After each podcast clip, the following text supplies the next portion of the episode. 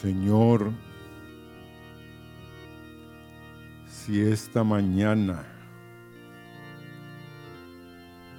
los hombres, las mujeres, los jóvenes, las señoritas, los niños, las niñas, no hay, Señor, un milagro de los cielos. Señor, estamos viviendo en los últimos días y hay, Señor, un clamor en tu corazón que tu pueblo no ha escuchado, Señor. Somos como el pueblo de Israel, como los discípulos, que, Señor, oímos las verdades y no las creemos, Señor. Oímos que tú vives, que has resucitado y para nosotros, Señor, no nos dice nada. Padre, haz un milagro en el corazón esta mañana por el bien eterno de muchos que están en este lugar y que están escuchando. Señor, a través de la radio, haz un milagro, quita la venda de nuestros ojos. Quita, Señor, la dureza de nuestro corazón y libértanos, Señor por el bien eterno, Señor. Amén. Pueden sentarse. y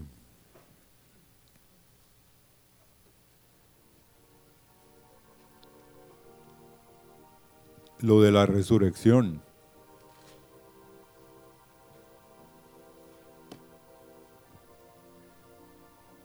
Es un hecho es algo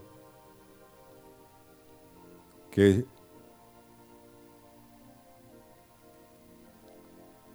al estarlo estudiando estos días, vamos a Isaías 26, porque uno cree o entiende de que no es no se había proclamado antes, pero el Dios nuestro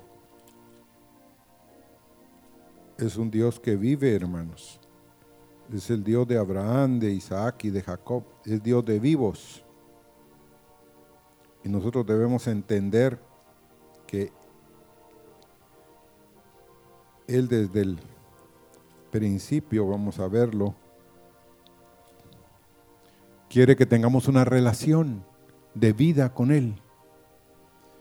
Y ahí en Isaías 26, verso 1 dice, en aquel día cantarán este cántico. En tierra de Judá, fuerte ciudad tenemos, salvación puso Dios por muros y antemuros. Y en el verso 19 dice, tus muertos vivirán sus cadáveres resucitarán. Despertad y cantad, moradores del polvo, porque tu rocío es cual rocío de hortalizas, y la tierra dará sus muertos. Anda, pueblo mío, entra en tus aposentos, ciérrate ti tus puertas, escóndete un poquito por un momento, en tanto que pasa la indignación y tus muertos vivirán. Una cosa es que los muertos vivan, que acaban de morir, pero ya sus cadáveres, ya es otra cosa. Pero van a despertar y van a cantar, porque el rocío de los cielos y de hortalizas y la tierra va a seguir dando sus muertos. Y eso está en Isaías. Pero el Señor, hermanos, me llevó a números con respecto a eso de los muertos. Porque qué difícil es si seguimos creyendo en un Dios que es un Dios que no se mueve. Un Dios que no hace cosas que hombres y mujeres creen que sí, pero en sus corazones no lo confiesan. Pero miren lo que pasa aquí en números, capítulo 16, el verso 47 y 48.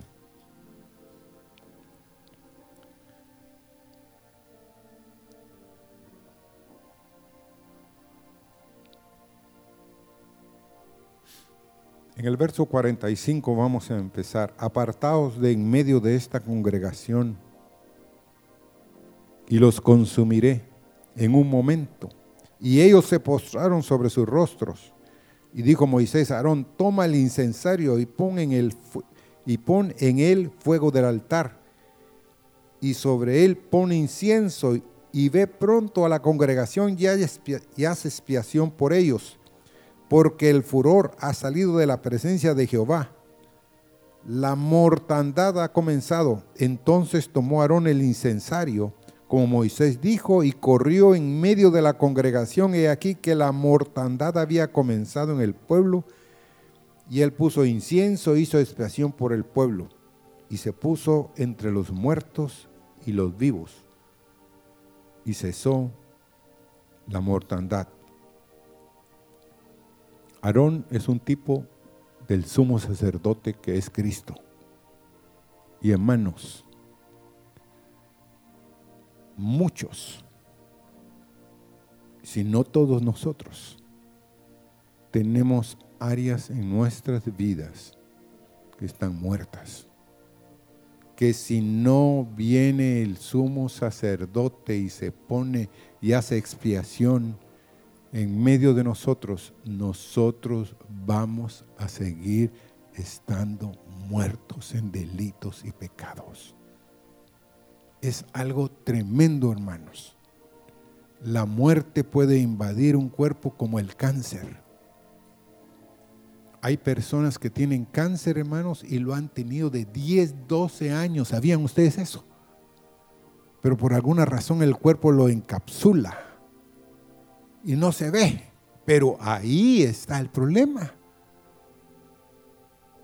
Así muchos de nosotros tenemos, como dijo alguien, atrás en un armario cosas viejas, cosas que no queremos abandonar, que están trayendo muerte a nuestras vidas y si Dios no nos habla, hermanos, si Dios verdaderamente no hace un milagro en nuestro corazón, vamos a morir, hermanos. Pero no solo vamos a morir físicamente, vamos a morir espiritualmente, porque estamos haciendo cosas y viendo cosas que lo único que están trayendo a nuestras vidas es muerte. No es vida, hermanos. Por eso necesitamos que Jesús venga esta mañana a este lugar.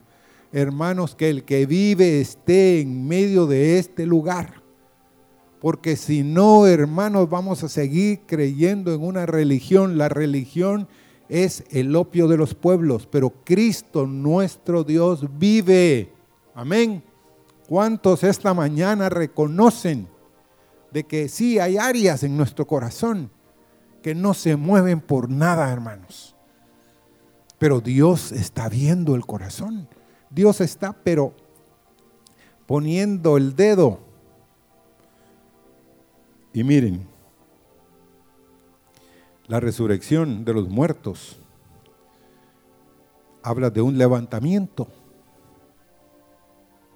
habla de no solo levantarse, sino ponerse en pie. Y así quiere Dios hacer en ti. Pero muchos no queremos levantarnos. Muchos no queremos, por más que nos digan, aunque venga una grúa, ya, y quiera ponernos y levantarnos, nosotros no resistimos a levantarnos. Hermanos, es tiempo ya que nos levantemos de entre los muertos para que nos alumbre Cristo. Y también figurativamente la palabra anastasis en el griego habla de recobrar o recuperar la verdad, una verdad espiritual. O sea que muchos podemos recuperar una verdad espiritual que como me dijo una hermana una vez, llegó y empezó a hablar con nosotros, que hacía como 20 años, ella se recordó esa mañana que ella era una mujer de oración. Ajá. Que oraba cinco horas diarias. Entonces le dije, pero ¿qué había sucedido? ¿Qué fue lo que ocasionó que hubiera tal hambre para poder venir y estar cinco horas orando? Y ella dijo, bueno, Dios tuvo que hacerlo. Ah, Él lo tuvo que hacer. ¿Y por qué tuvo que hacer Dios eso? Se llevó a mi esposo. Mi vida nunca fue igual. Y oraba y le preguntaba que por qué, que por qué, que por qué, hasta que entendí que Dios quería traer esas cosas para que yo volviera a una intimidad con Dios. Dios me quitó la delicia de mis ojos para darme una relación con mi verdadero esposo.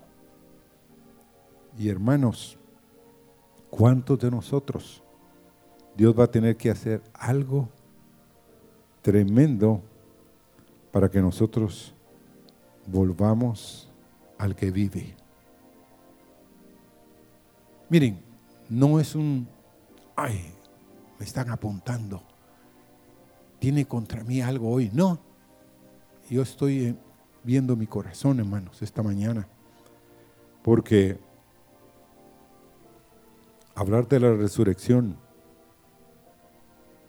y no tener presente de que es un milagro de los cielos, que es algo fuera de toda la esfera y miles, millones de gente no pueden aceptar que hay resurrección. Y si nosotros como pueblo de Dios, igual que los discípulos, a pesar de que Él les insistió que iba a morir y que iba a resucitar, ellos no creían en Él. Ah, así es la cosa, sí, así es. ¿Se recuerdan de aquellas dos mujeres, de las mujeres que fueron al sepulcro?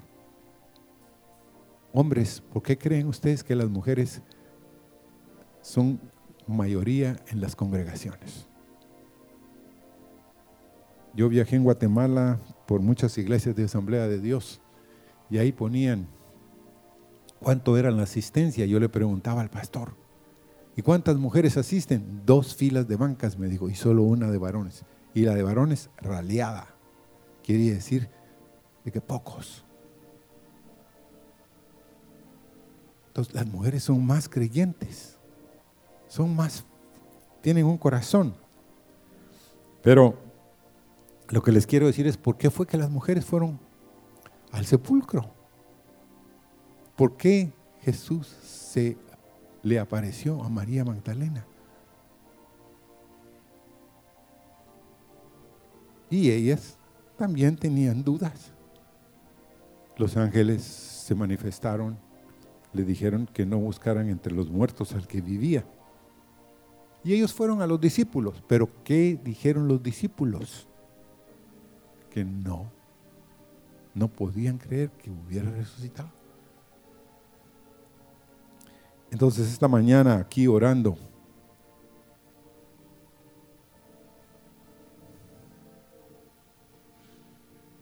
vamos a San Lucas capítulo 24.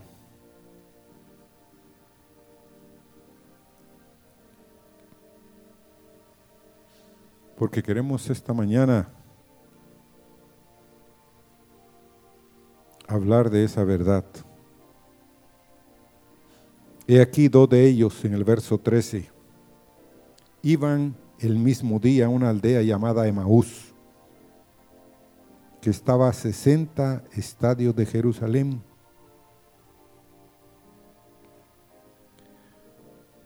E iban hablando entre sí todas aquellas cosas que habían acontecido. Sucedió que mientras hablaban y discutían entre sí, Jesús mismo se acercó y caminaba con ellos, mas los ojos de ellos estaban velados para que no le conociesen.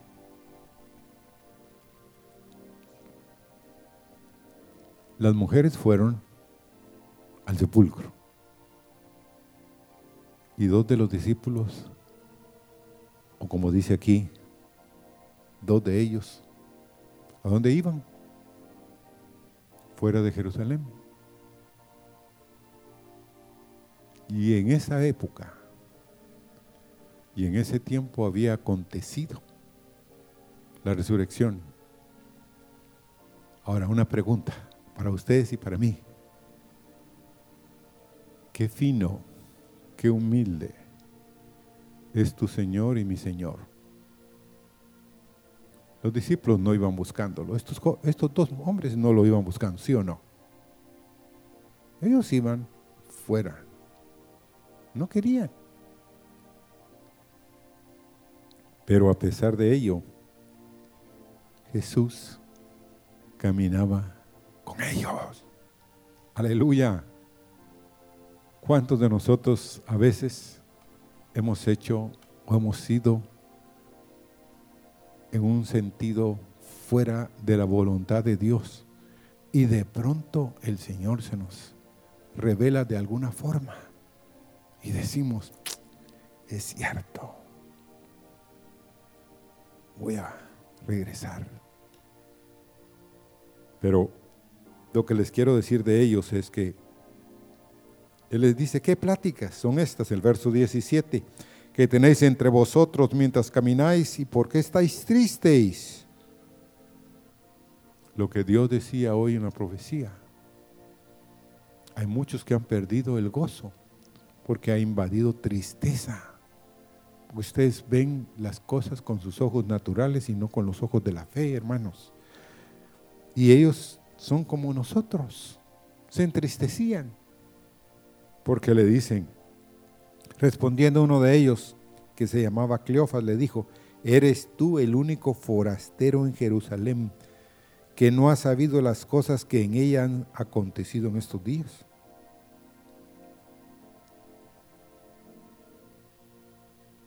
¿Para cuántos de ustedes? Jesús es un peregrino, un forastero, un extraño, hermanos. Uno que no es tomado en cuenta. Uno que no camina con nosotros, sino es Él el que camina con nosotros. No somos nosotros los que caminamos con Él. Pero Él a pesar de eso, hermanos, oigan, ese es nuestro Señor. Él es el pastor de nuestras almas, el pastor de las ovejas, que está dispuesto a caminar con nosotros. Entonces el verso 19, Él les dijo, ¿qué cosas? ¿Cuántos sabían ellos de las cosas? Miren, y ellos les dijeron de Jesús Nazareno, que fue varón profeta poderoso en obra y en palabra delante de Dios y de todo el pueblo. Y cómo le entregaron los principales sacerdotes y nuestros gobernantes a sentencia de muerte y le crucificaron. Verso 21. Pero nosotros esperábamos que Él era el que había de redimir a Israel. Y ahora, además de todo esto, Hoy es ya el tercer día que esto ha acontecido. Estaban, pues, sabían las noticias, sí o no. Sabían que era todo lo que había pasado. Y le dicen, Aunque también nos han asombrado unas mujeres de entre nosotros, las que antes del día fueron al sepulcro. Y como no hallaron su cuerpo, vinieron diciendo que también habían visto visión de ángeles, a quienes dijeron que él vive. Y fueron algunos de los nuestros al sepulcro y hallaron así como a las mujeres, así como las mujeres habían dicho, pero a él no le vieron. ¿Sabían todo, sí o no? Estaban conociendo todo, pero ¿por qué había tristeza en sus corazones? ¿Por qué muchos de nosotros caemos en estado de desánimo? ¿Por qué? Porque sana sencillamente, hermanos, sabemos las cosas, pero no las creemos. Una cosa es saber con el entendimiento y otra es creerlas en el corazón. Y aquí, entonces, eso no lo quisiéramos oír. Él les dijo, oh insensatos y tardos de corazón para creer todo lo que los profetas han dicho. ¿Cuántos de ustedes, después de que les dijeran esto, quisieran seguir caminando con Él? Ah, no, ninguno de nosotros es tardo de corazón. Ninguno de nosotros, hermanos, es insensato. Pero miren, Él no se quedó ahí. Él siguió y les dice,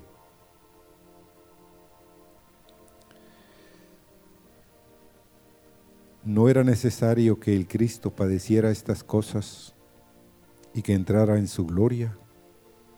Y comenzando desde Moisés y siguiendo por todos los profetas, les declaraba en todas las escrituras lo que de él decía. Y llegaron a la aldea donde iban y él hizo como que iba más lejos mas ellos le obligaron a quedarse diciendo, quédate con nosotros, porque se hace tarde y el día ha declinado.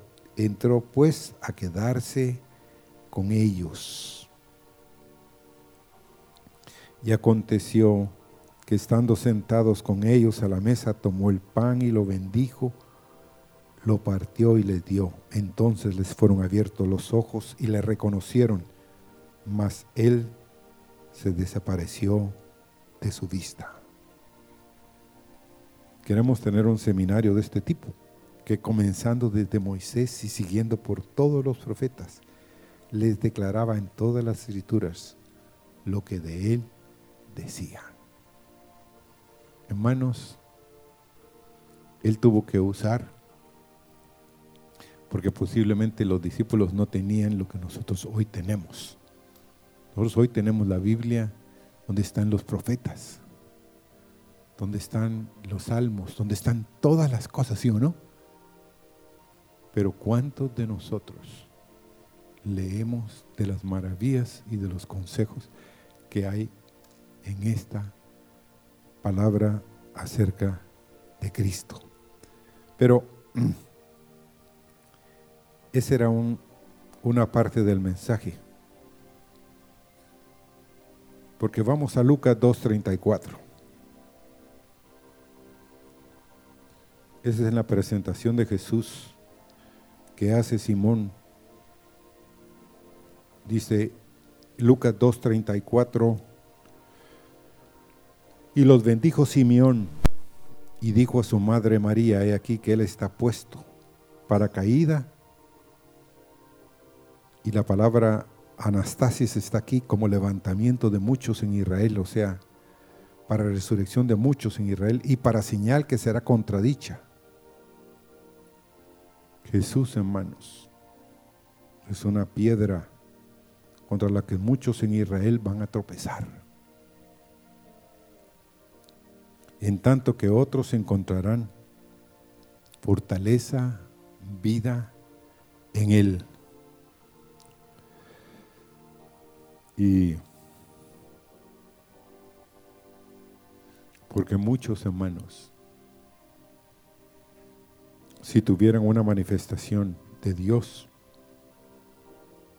como ellos tuvieron y como tuvo el pueblo de Israel en esa época, gritarían qué? ¿Qué gritaría el pueblo? Crucifícale. ¿Saben por qué? Muchas veces el nazareno va a venir para decirnos que lo que estamos haciendo no está correcto. Y nosotros lo vamos a sentir en nuestro corazón. Y eso nos causa dolor. Y nosotros en nuestro corazón vamos a gritar, crucifícale. No crucifícame, sino crucifícalo. ¿Por qué? Porque no nos gusta oír la verdad. ¿Saben eso, hermanos? No nos gusta oír la verdad. Creemos fábulas artificiosas, cosas que no son de Dios. Con mucha facilidad creemos, pero cualquier cosa de Dios a nosotros nos cuesta. Y vamos a Hechos 1.22. Dice, comenzando desde el bautismo de Juan hasta el día que entre ellos fue recibido arriba, uno se ha hecho testigo con nosotros de su resurrección.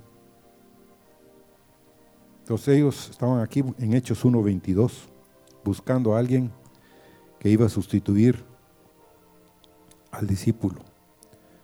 Judas que lo había entregado, pero estaban buscando entre los discípulos uno que fuera testigo de su resurrección, pero también que estuviera desde su bautismo hasta el día que fue tomado por el Padre y que sea hecho mártir o testigo de su resurrección. Eso era muy valioso para la iglesia primitiva. Saber que Jesús se había bautizado, que había caminado con ellos, que había muerto en la cruz y que había resucitado y que había tenido una vida de milagros. Pero sobre todo ellos consideraban que lo importante del mensaje era que era el Dios viviente. Era el mensaje de los profetas, era lo que Dios había anunciado que iba a hacer en esta tierra. Y por eso es que en Hechos 4:33 dice, y con gran poder los apóstoles daban testimonio de la resurrección del Señor Jesús y abundante gracia era sobre todos ellos. Todas las otras religiones, hermanos, tienen muchos dioses, tienen muchos señores, pero ninguno de ellos ha resucitado. Pero ¿para cuántos de nosotros ya resucitó? Y nos quiere dar una abundancia de la gracia, una habilidad de los cielos pero para eso tenemos que ser seguidores del Nazareno, de Jesús. Y quiero compartir algo que se compartió en el retiro de los pastores.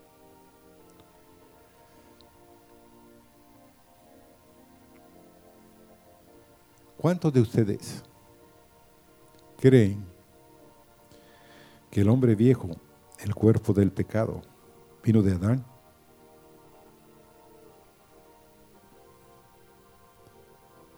Dos, tres, cuatro. Toditos somos hijos de Adán. Toditos. Y Adán, hermanos,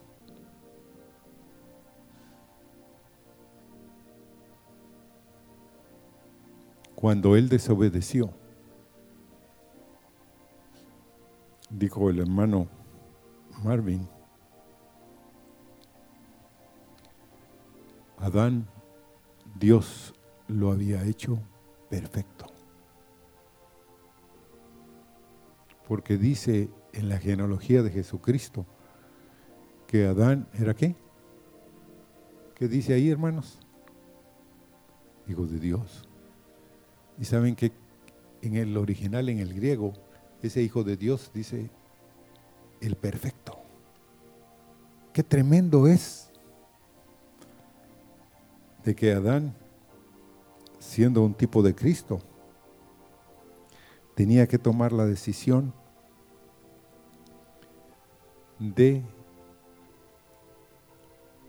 hacerse del lado de Eva, de morir por Eva, para que Eva y él murieran a la vez. Pero hermanos, tenemos que entender de que en Adán estamos toditos nosotros y que el hombre de pecado vive en nosotros.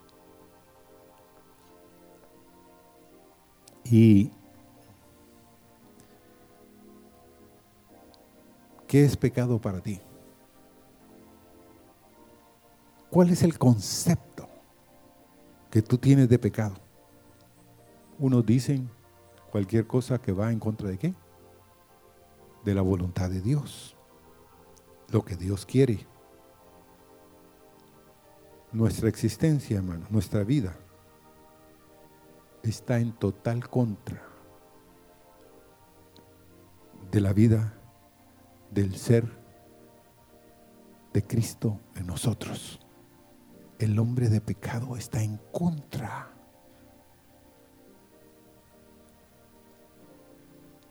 Y otra pregunta aquí esta mañana. ¿Por qué Cristo no quería tomar la copa? Usted ha leído ese que tres veces tuvo que hablar con el Padre. Pase de mí esta copa, pero no se haga qué? Mi voluntad, sino qué? La tuya. Cristo, hermanos, tenía una voluntad. Tú y yo tenemos una voluntad. Y él tenía que tomar la copa porque él no conocía pecado. Tomó la copa por ti y por mí. Tú y yo somos pecado. ¿Y qué quiere decir eso? Y ese pecado vino de Adán. Cristo se hizo pecado por un milagro divino. ¿Cuántos de ustedes creerían que el Adán fue inyectado el hombre de pecado en la vida de Cristo. Porque el Padre dice que quitó de él porque no podía ver el pecado que había en él. Ahora una pregunta otra vez a ustedes. Cuando Pilato dijo, es aquí el hombre, que estaba diciendo?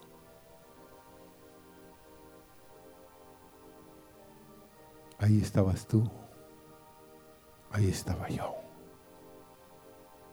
estábamos a la luz de que, Cristo estaba reconociendo que Él se había hecho el Adán que pecó en el huerto, llevando nuestros pecados.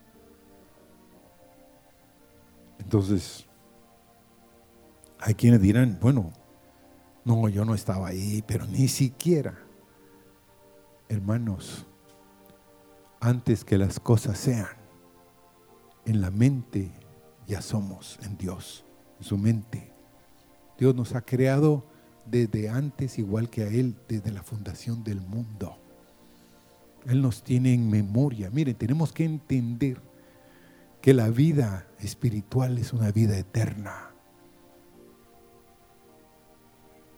Y miren, algo que me impactó era delante de Pilato tu vida y mi vida estaba presente ahí.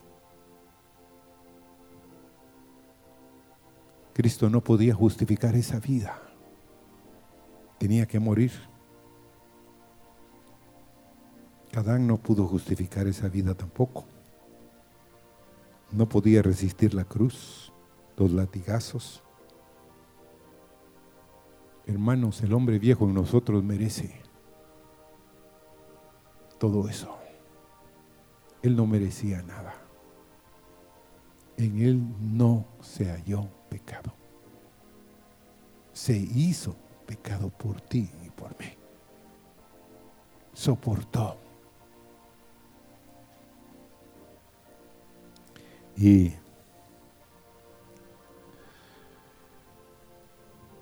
el hombre viejo, la misma vida de Adán, fue crucificada en la cruz. Y por eso dice que Cristo descendió a dónde? ¿A dónde dice que descendió? ¿Ah? Al Seol, al infierno. Hermanos, ese es lo maravilloso de una salvación. Ya, el hombre de pecado va a ir al infierno. Pero el nuevo hombre ha sido libertado para vivir y morar y resucitar con el Señor. Esa es la nueva vida de resurrección que Dios está ofreciendo. Y si el Padre no lo sacaba del infierno, quiero que sepan,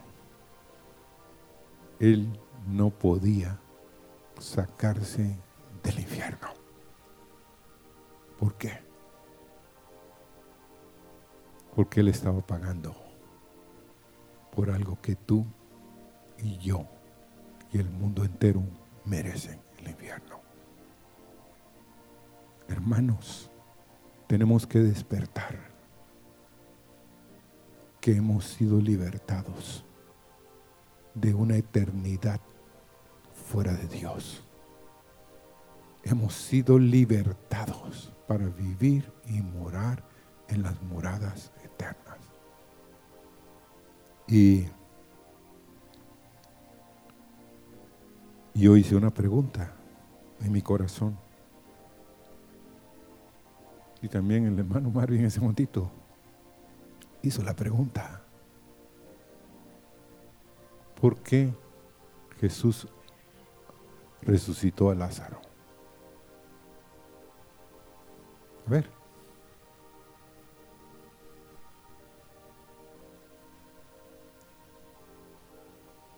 ¿Por qué lo resucitó a Lázaro?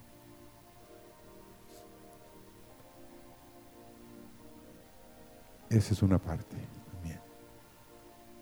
Un testimonio de lo que iba a pasar en su misma vida estaba dándole el Padre y Jesús estaba viendo que Él como Jesús, el Hijo de Dios, podía hacerlo. Pero algo más. A ver. Amén. También es cierto. Pero, ¿por qué resucitó a este hombre Lázaro? ¿Qué dijeron las hermanas María y Marta? ¿Mm? Él no hubiera muerto. Pero ¿qué más dijeron? ¿Ah? ¿Cómo? Estaba bien muerto. Pero, ¿qué otra cosa? ¿Por qué lo resucitó, hermanos? Yo quiero, miren.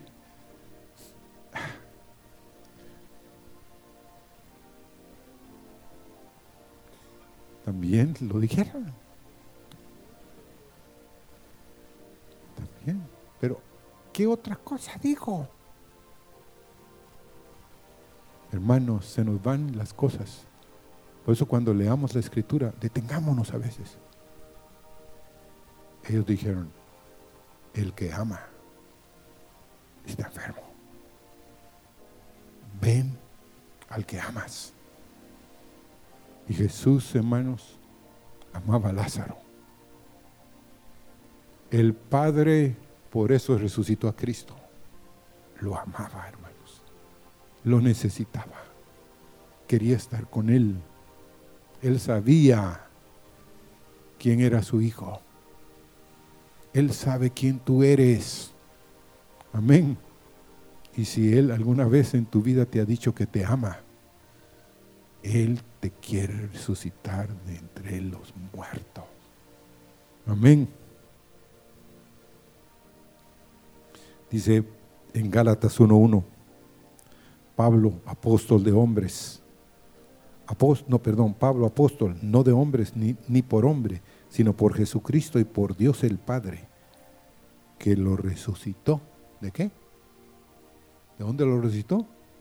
De los muertos. Y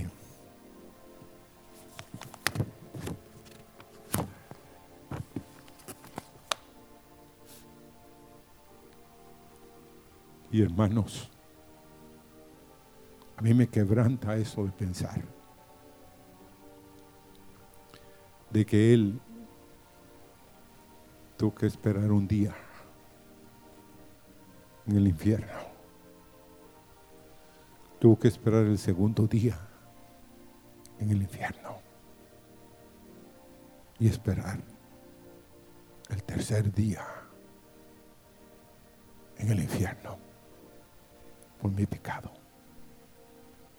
por mis faltas.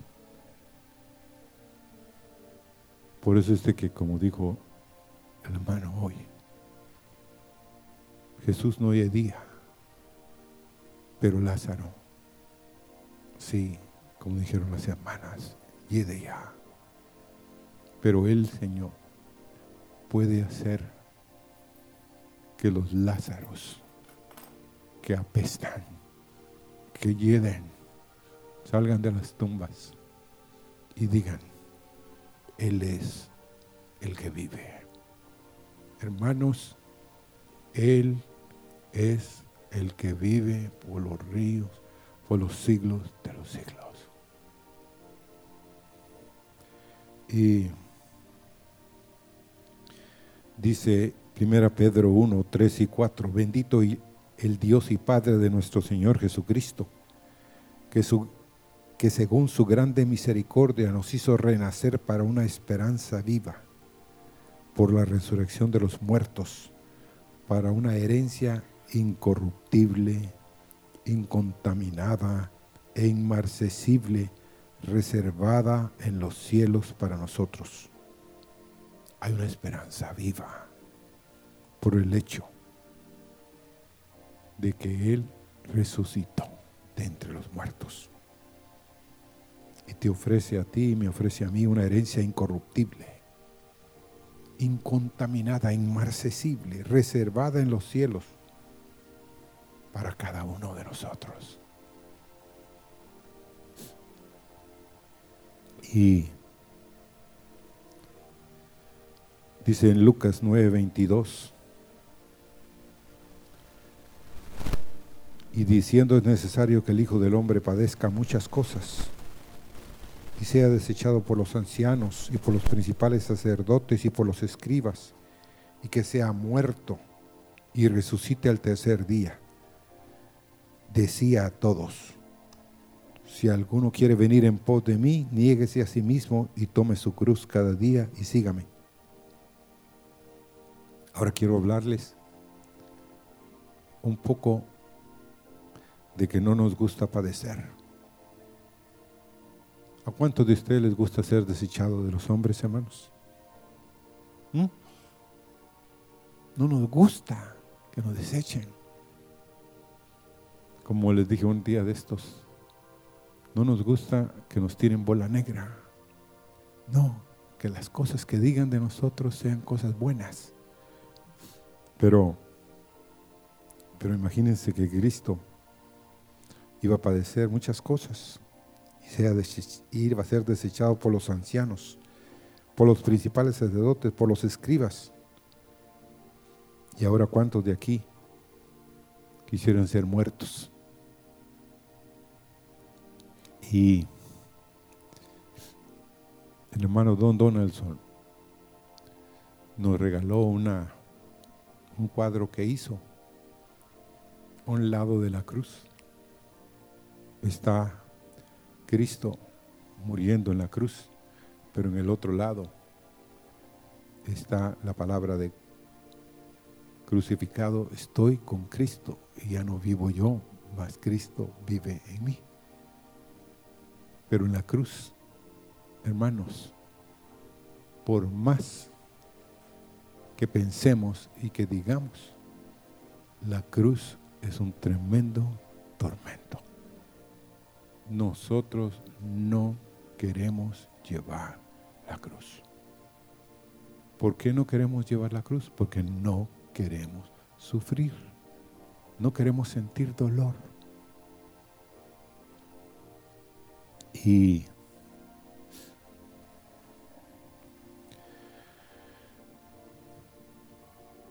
Dios ha provisto esa forma para que muramos. Ahora, hoy, ¿qué es la cruz? Porque, a pesar que quiero que sepan, en Guatemala hay pueblos, y creo que aquí en Honduras también,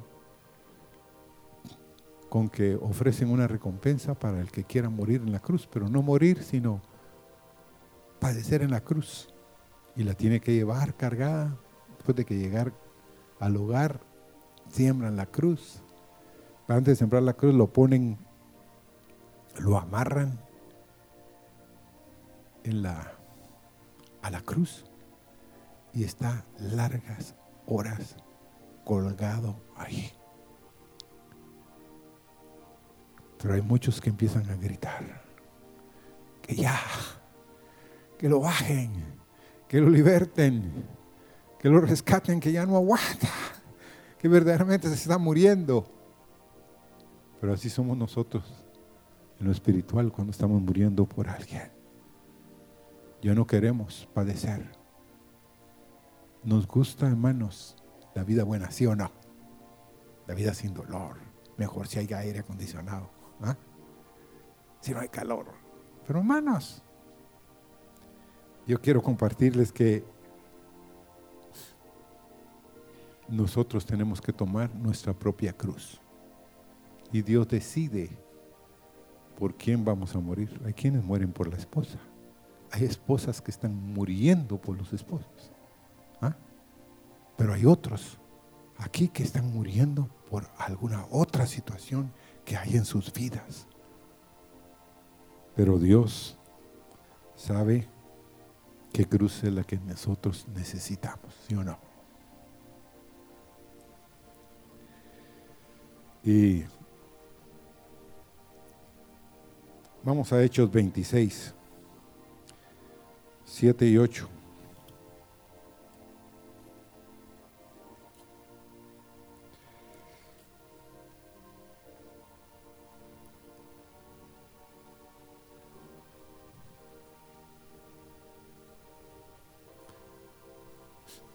promesa cuyo cumplimiento esperaban que han de alcanzar nuestras doce tribus sirviendo constantemente a Dios de día y de noche.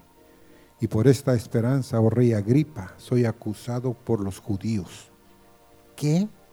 Se juzga entre vosotros cosa increíble, que Dios resucite a los muertos. Hoy los hombres y las mujeres consideran que es una cosa increíble que alguien resucite entre los muertos. Ya desde esa época. Ya. Pablo tenía esos problemas. Pero ¿cuántos de nosotros sabemos que Él quiere resucitar en nosotros? Y que vive por los siglos de los siglos. Y cuenta la historia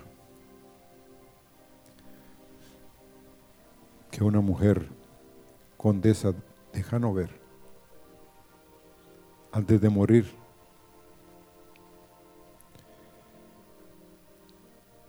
como no tenía ninguna convicción,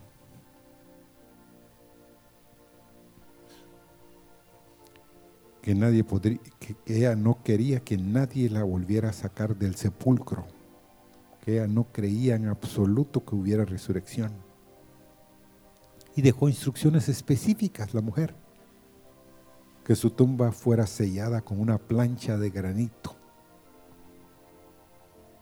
asegurada entre sí y a la plancha de granito con pesadas prensas de hierro.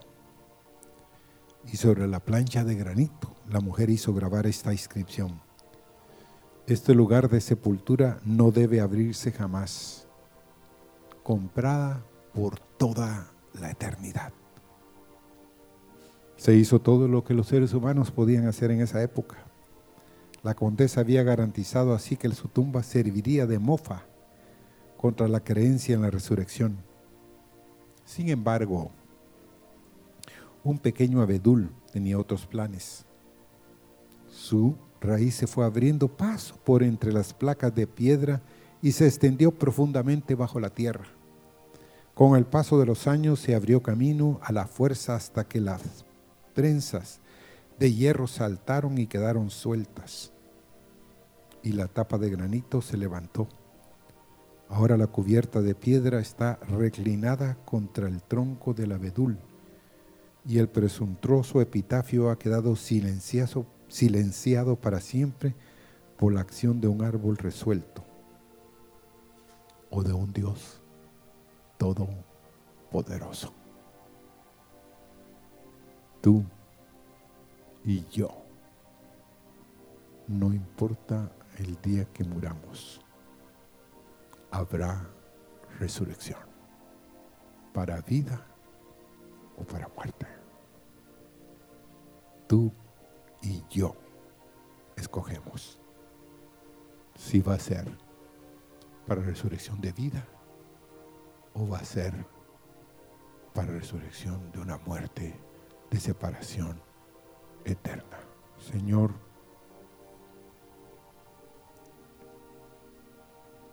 esta mañana yo sé que mi corazón, Señor, está que grita, que clama, porque hemos sido sepultados juntamente con Él para muerte por el bautismo, a fin de que como Cristo resucitó de los muertos por la gloria del Padre, así también nosotros andemos en vida nueva porque si muchos de nosotros fuimos plantados juntamente con Él en la semejanza de su muerte, así también lo seremos en la de su resurrección. Sabiendo esto, que nuestro viejo hombre fue crucificado juntamente con Él, para que el cuerpo del pecado sea destruido, a fin de que no sirvamos más al pecado. Señor, hemos sido sepultados juntamente con Él para muerte, Señor. Ha habido un bautismo en nuestra vida porque queremos resucitar contigo, Señor. Porque el Padre tomará la decisión y nos resucitará. Señor, gracias te damos esta mañana, porque grandes son las misericordias del que resucitó y vive por los siglos de los siglos. Señor, gracias en esta mañana. Te damos gracias, eterno Padre, porque tú haces maravillas en medio de nosotros.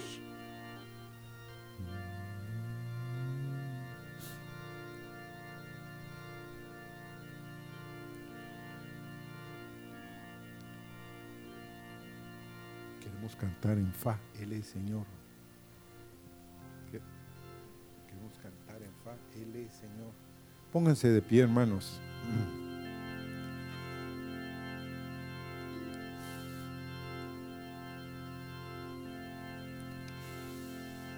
Él es Señor.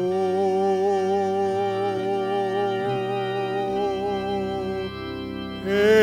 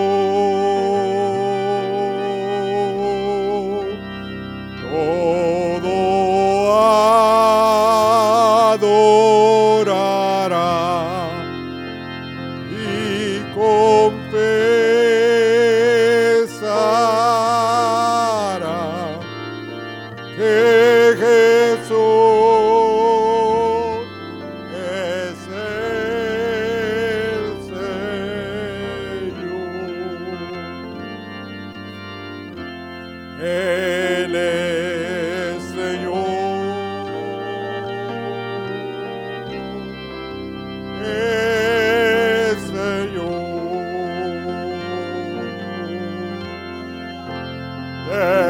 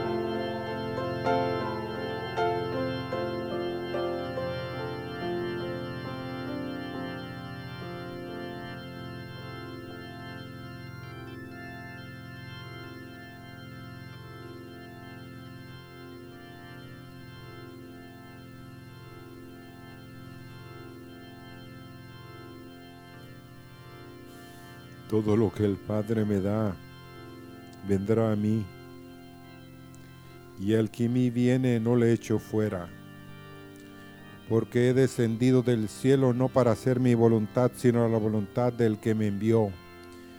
Y esta es la voluntad del Padre del que me envió, que todo lo que me diere no pierda yo nada, sino que lo resucite en el día postrero. Y esta es la voluntad del que me ha enviado, que todo aquel que ve al Hijo y cree en Él tenga vida eterna, y yo le resucitaré en el día postrero. Sí, Señor, tú lo vas a hacer. Tú tienes reservado, Señor, esa palabra en la cual así como sucedió, Señor, cuando tú resucitaste, que muchos santos salieron de sus sepulcros. Señor, así sucederá en el postrero de los días. Señor, que todos los que el Padre te dio, tú los vas a resucitar para que estén y moren por los siglos de los siglos contigo, Señor. Gracias. Gracias, Señor, por tu amor y tu misericordia con nosotros. Gracias porque no nos desechas como no desechaste a los discípulos, Señor. Gracias, oh Dios de gloria. Aleluya.